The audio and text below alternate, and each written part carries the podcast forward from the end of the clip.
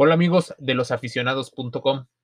El día de hoy tenemos un tema bastante controvertido, la sexualización de la mujer en los videojuegos.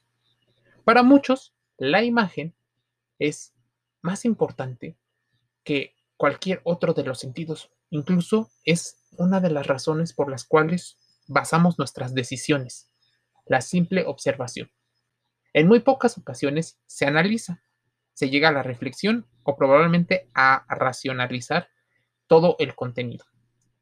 Es por ello que este rol que se perpetúa a lo largo de los años de la mujer fuera de las consolas tiene un tinte de pasividad, de sumisión e incluso de trofeo para ciertos grupos de poder.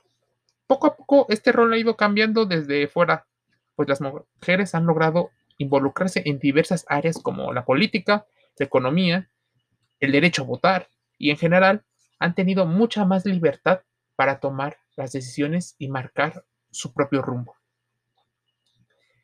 En 1981, el primer videojuego donde incluía a una mujer fue todo un suceso. Pero ella tenía una característica. Era el típico caso donde la mujer era salvada por un héroe. Esto ha venido ocurriendo durante muchas veces en la historia. Algunas personas le llaman síndrome de Bestia, en la cual la mujer salva al hombre malo, rudo, feo, pero ese hombre es tierno por dentro, tiene un lado infantil y amigable. Los creadores de diferentes videojuegos conocen a la perfección a sus clientes. Ellos saben que entre otras características, la mayoría de sus usuarios son hombres, jóvenes. Se usa no solo el tema de la mujer como fuente de atracción por su atractivo físico, sino también por esta sexualización como un morbo. ¿Cuántas veces has escuchado la palabra el sexo vende? Ellos lo saben, tú lo sabes. Y al principio las personas piensan que esto nada más les ocurre a ciertas personas. Pero en general la toma de decisiones para comprar un videojuego o cualquier otro producto está muy regido por nuestras relaciones inconscientes y nuestra toma de decisiones. Los medios fortalecen una idea de una mujer sexualizada, normalmente sugerente, como si estuviera disponible para un acto sexual en cualquier momento que así lo deseara el cliente. Lo grave de esto es todas las consecuencias que trae jugar ese tipo de videojuegos, pues de manera muy, muy sutil, los videojuegos están promoviendo un tipo de violencia, porque se predomina el poder del hombre sobre la mujer. Hace que la mujer tenga que cumplir un rol particular, que es el de ser proveedora de lo que el hombre no tiene. Además, otra cosa es que esto se va perpetuando, pues muchas ocasiones las mujeres pretenden salvar, cuidar a esta persona, cuando probablemente esta persona no cambie. Entonces, ¿qué pasa con estas relaciones de poder y de situaciones insanas? Hay un videojuego muy popular que parte de una figura amarilla. Bueno, esta figura amarilla come y come. Normalmente figuras mucho más pequeñas en forma de fantasmitas. La terminación man, que significa hombre, del inglés al español, nos hace referencia de cómo los medios de comunicación han perpetuado por una teoría evolucionista la idea de que las mujeres son más pequeñas, más débiles e incluso son imágenes seductoras. Bueno, cuando lo que decimos llega a tener grandes repercusiones, responsabilizarse es importantísimo. Pero la mayoría de, los desarrolladores de estos videojuegos culpan a los usuarios de todo esto. ¿qué hacen? Bueno, normalmente ellos mencionan que ellos solo, solo son proveedores, que la responsabilidad viene en la educación de cada familia. Pero tú sabemos, tú y yo sabemos que no estamos en un mercado ideal. Estamos en un mercado de negocios imperfecto en el cual se valora mucho el potencial sexual que tiene una persona joven, independientemente de su género.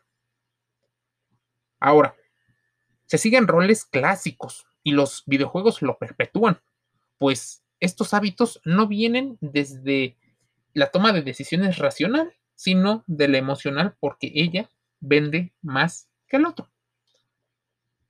¿Qué va a pasar? ¿El exceso de oferta modifica la demanda? Por supuesto. Entonces, normalmente te culpan por el exceso de demanda, como si el mercado fuera perfecto. Pocas personas lo cuestionaremos, así que no se preocupen. Esta situación no les va a caer de peso. Cuando las imágenes ocupan a una mujer fuerte, empoderada y sin este rol de enseñar su cuerpo, las ventas caen entre un 20 y un 30%. Entonces, lo más probable es que las personas estemos tan acostumbradas y tan adictas a ver cierto tipo de imágenes que cuando no las vemos, pensamos que perdemos esta libertad de toma de decisiones, cuando ni siquiera nos hemos hecho la pregunta de ¿por qué están ahí? Bueno, en virtud de que la mayoría de las personas que consumen los videojuegos son hombres, eso comprobaría el gran éxito que han tenido youtubers, instagramers, gamers y demás personalidades que han utilizado el cosplay, han utilizado su imagen para proyectar otro tipo de productos. ¿Cuántas veces has visto chicas que puede que jueguen o no jueguen vendiendo maquillaje?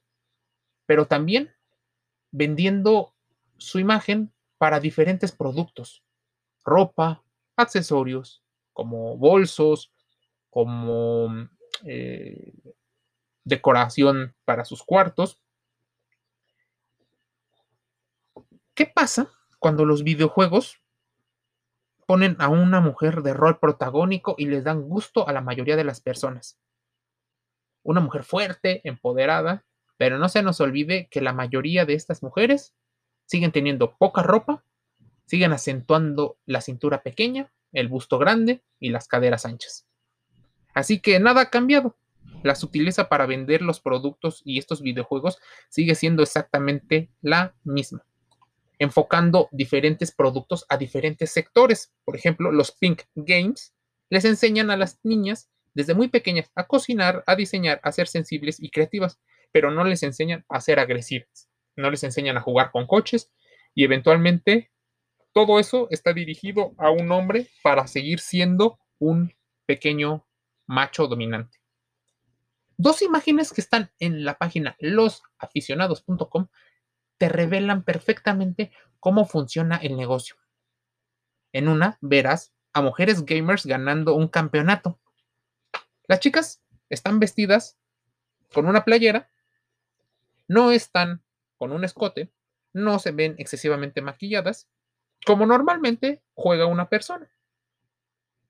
En la otra imagen estamos viendo a una chica que mediante ciertas poses y sugerencias hace pensar de manera muy, muy sutil que están en una pose de índole un tanto sexualizada.